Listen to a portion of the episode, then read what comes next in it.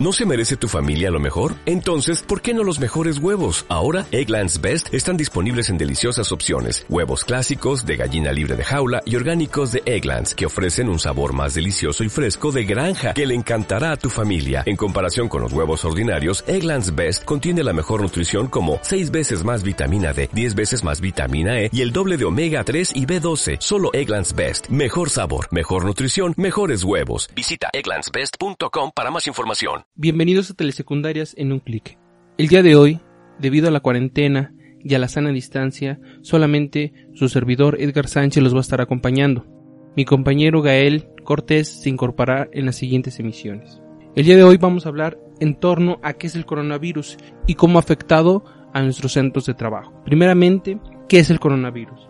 El coronavirus son una extensa familia de virus que puede causar enfermedades tanto en animales como en seres humanos. En los humanos se sabe que varios coronavirus causan infecciones respiratorias y pueden ir desde un resfriado común hasta enfermedades más graves. Ahora bien, ¿cuáles son los síntomas del COVID-19? El virus que está causando una pandemia global y que ha afectado a México y a nuestros centros de trabajo. Los síntomas más comunes del COVID-19 son fiebre, cansancio tos Algunos pacientes pueden presentar dolores, congestión nasal, rinorrea, dolor de la garganta o diarrea.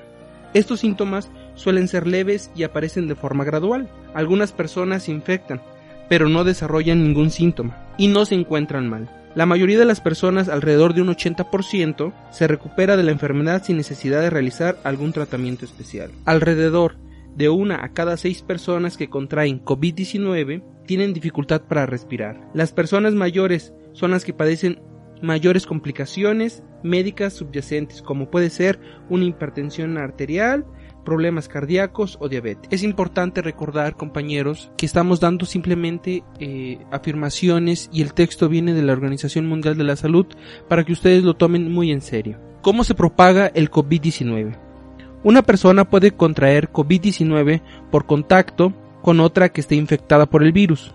La enfermedad puede propagarse de persona a persona a través de las gotículas procedentes de la nariz o la boca que salen despedidas cuando una persona infectada tose o exhala. Estas gotículas caen sobre los objetos y superficies que rodean a la persona, de modo que otras personas pueden contraer COVID-19 si tocan estos objetos o superficies y luego se tocan ojos, nariz o la boca. También pueden contagiarse si inhalan gotículas que hayan esparcido una persona con COVID-19 al toser o exhalar. También analicemos la siguiente pregunta. ¿Es posible contagiarse de COVID-19 por contacto de una persona que no presente ningún síntoma? La principal forma de propagación de la enfermedad es a través de las gotículas respiratorias expedidas por alguien al toser. El riesgo de contraer COVID-19 de alguien que no presente ningún síntoma es muy bajo.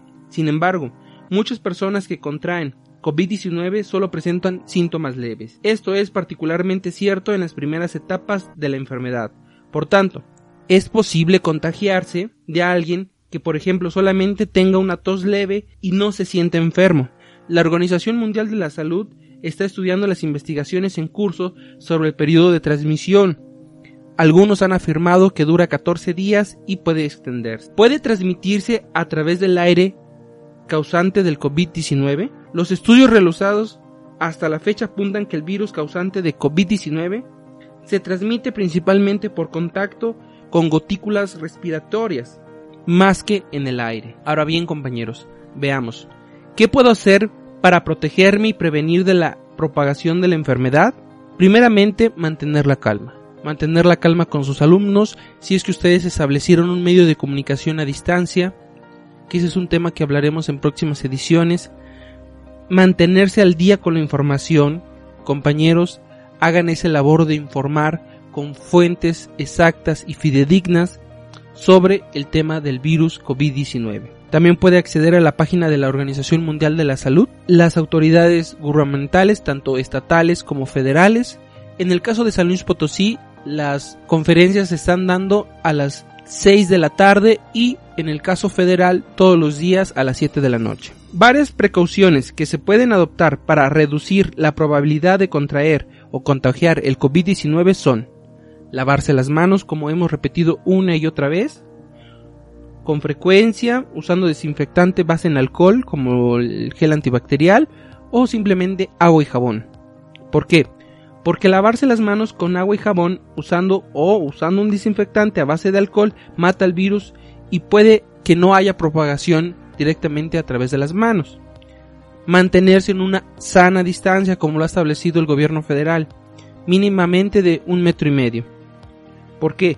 Porque cuando alguien tose o estornuda, despide por la nariz o la boca unas gotículas de líquido que pueden contraer el virus. Si estás demasiado cerca, puedes respirar las gotículas y con ellas el virus COVID-19 puedes contraer la enfermedad. Evitar tocar los ojos, la nariz y la boca. ¿Por qué? Porque las manos tocan muchas superficies y pueden recoger el virus. Una vez contaminadas las manos pueden transferir el virus a los ojos, la nariz o la boca. Y desde ahí el virus puede entrar a tu cuerpo y causarte la enfermedad. Tanto usted como las personas que lo rodean deben asegurarse de mantener una buena higiene en las vías respiratorias. Eso significa cubrirse la boca, la nariz, con el codo doblado cuando vaya a estornudar. ¿Por qué? Porque el virus se propaga a través de las gotículas. Al mantener una buena higiene respiratoria está protegido de las personas que lo rodean del virus. ¿Cuáles son las medidas de protección para las personas que se encuentran en zonas donde se está propagando el COVID-19? Compañeros, estamos, estamos grabando este podcast el día 22 de marzo y a las 6 de la tarde en conferencia la secretaria de salud ha informado que hemos llegado a 12 casos en San Luis Potosí, todos radicados en la capital. Por eso es importante mantenernos en casa. Existe esa vocación y esa demanda de parte del gobierno, tanto estatal como federal, de mantenernos en casa. Dice, y eso es para que ustedes tomen, tomen apuntes permanecer en casa. Si empieza a encontrarse mal, aunque se trate de los síntomas leves como dolor de cabeza, fiebre ligera, que empieza a partir de los 37.3 grados centígrados, o rinorea leve hasta que se recupere. Si le resulta indispensable salir de casa o recibir una visita, póngase una mascarilla o cubrebocas para no infectar a otras personas. Existe alguna vacuna o medicamento o tratamiento para el COVID-19? Todavía no.